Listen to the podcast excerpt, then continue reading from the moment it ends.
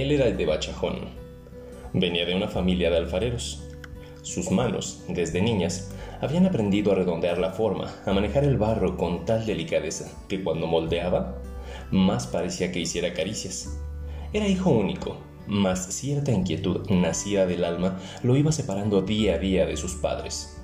Llevado por un dulce vértigo, hacía tiempo que el murmullo del riachuelo lo extasiaba y su corazón tenía palpitaciones desusadas. También el aroma de miel abejas de la flor de Pascua había dado por embelezarlo, y los suspiros acurrucados en su pecho brotaban en silencio, a ocultas, como aflora el desasosiego cuando se ha cometido una falta grave. A veces se posaba en sus labios una tonadita tristona, que él tarareaba quedo, tal si saboreara egoístamente un manjar acre, pero gratísimo, ese pájaro quiere tuna, comentó su padre cierto día, cuando sorprendió el canturreo. El muchacho, lleno de vergüenza, no volvió a cantar, pero el padre, Juan Lucas, indio tzetzal de Bachajón, se había adueñado del secreto de su hijo. Ella también era de Bachajón, pequeña, redondita y suave. Día con día, cuando iba por el agua al riachuelo, pasaba frente al portalillo de Juan Lucas. Ahí, un joven sentado ante una vasija de barro crudo, un cántaro redondo y botijón al que nunca daba fin aquellas manos diestras e incansables.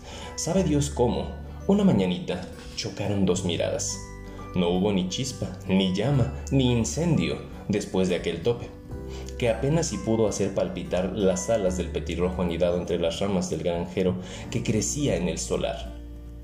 Sin embargo, desde entonces, ella acortaba sus pasos frente a la casa del alfarero y de ganchete arriesgaba una mirada de urgidas timideces. Él, por su parte, suspendió un momento su labor. Alzaba los ojos y abrazaba con ellos la silueta que se iba en pos del sendero, hasta perderse en el follaje que verdía el río. Fue una tarde refulgente cuando el padre, Juan Lucas, indio tzetzal de Bachajón, hizo a un lado el torno en que, en que moldeaba una pieza.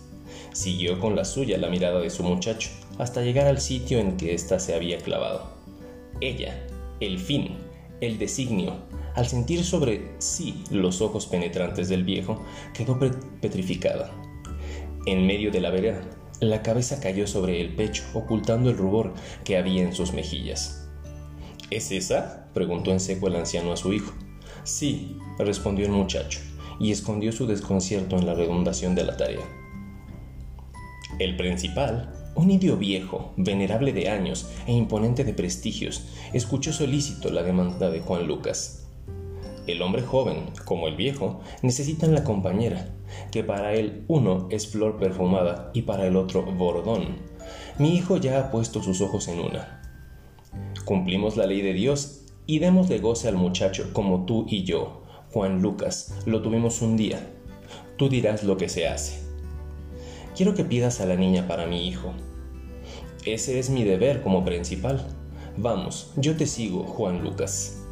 Frente a la casa de la elegida, Juan Lucas, cargado con una libra de chocolate, varios manojos de cigarros de hoja, un tercio de leña y otro de ocote, aguarda en compañía del principal de Bachajón que los moradores del jacal ocurran a la llamada que han hecho sobre la puerta.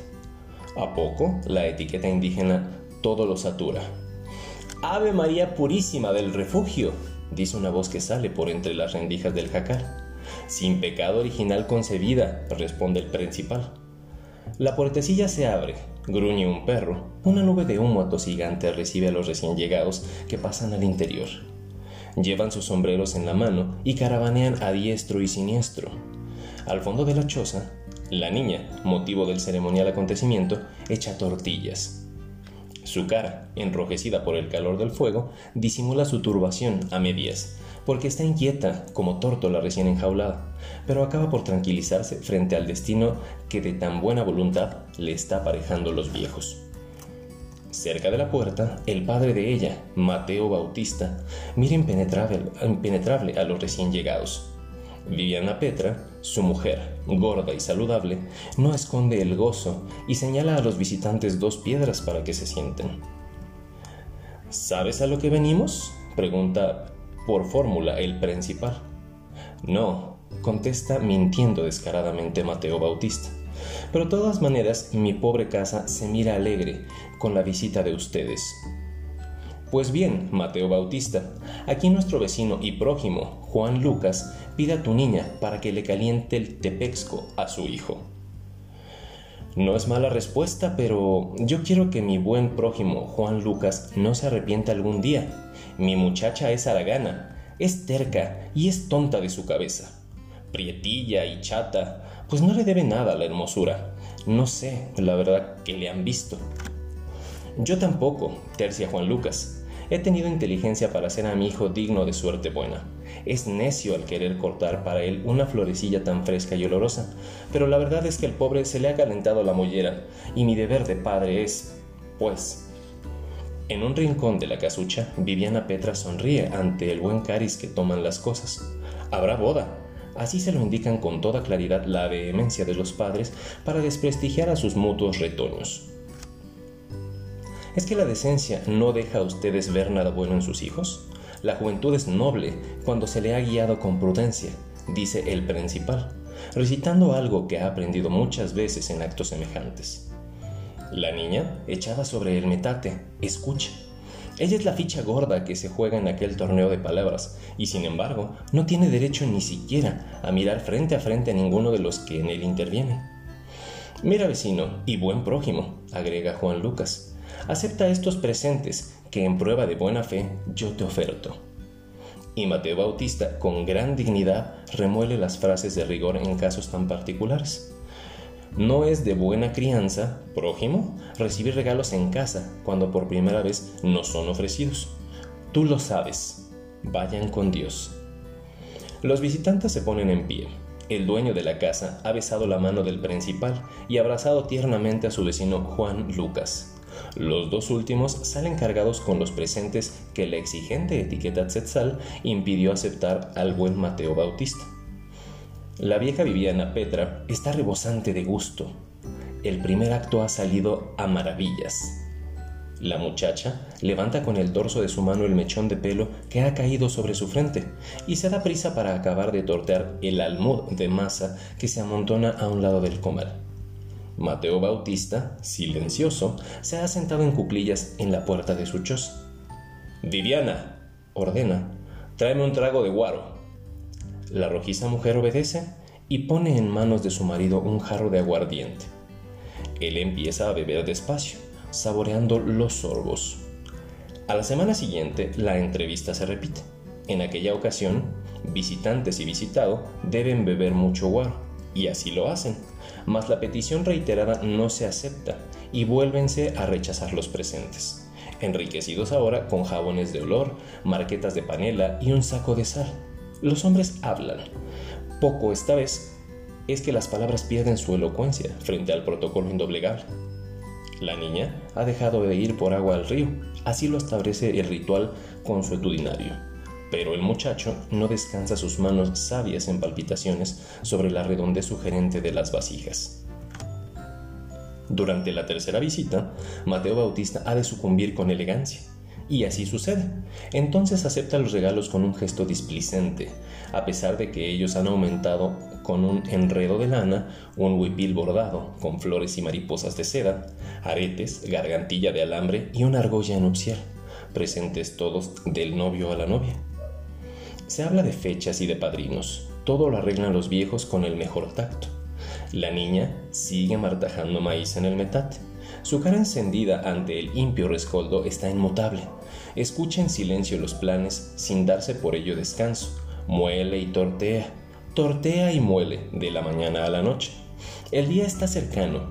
Viviana Petra y su hija han pasado la noche en vela a la molienda de boda. Han concurrido las vecinas, que rodean a la prometida, obligada por su condición a moler y tortear la media arroba de maíz y los cientos de tortillas que se consumirán en el comelitón nupcial. Mateo Bautista ha llegado con dos garrafones de guaro y la casa, barrida y regada, espera el arribo de la comitiva del novio. Ya están aquí, él y ella se miran por primera vez a corta distancia. La muchacha sonríe modosa y pusilánime. Él se pone grave y baja la cabeza mientras rasca el piso con su guarache chirriante de puro nuevo. El principal se ha plantado en medio del jacal, Viviana Petra riega pétalos de rosa sobre el piso. La chirimía atruena mientras los invitados invaden el recinto. Ahora, la pareja se ha arrodillado humildemente a los pies del principal. La concurrencia los rodea. El principal habla de derechos para el hombre y de sumisión para la mujer, de órdenes de él y de acatamientos por parte de ella. Hace que los novios se tomen de las manos y reza con ellos el Padre Nuestro. La desposada se pone en pie y va hacia su suegro, Juan Lucas, indio tzetzal de Bachajón, y besa sus plantas. Él la alza con comedimiento y dignidad y la entrega a su hijo. Y por fin entre, entran en acción Viviana Petra. Su papel es corto, pero interesante. Es tu mujer, dice con solemnidad al yerno. Cuando quieras, puedes llevarla a tu casa para que te caliente el tapexco. Entonces, el joven responde con la frase consagrada. Bueno, madre, tú lo quieres. La pareja sale lenta y humilde. Ella va tras él como una corderilla. Viviana Petra, ya fuera del protocolo, llora enternecida a la vez que dice, va contenta la muchacha, muy contenta va mi hija, porque es el día más feliz de su vida. Nuestros hombres nunca sabrán lo sabroso que nos sabe a las mujeres cambiar de metate. Al torcer el vallado espinudo, él toma entre sus dedos el regordete meñique de ella mientras escuchan, bobos, el trinar de un jilguero.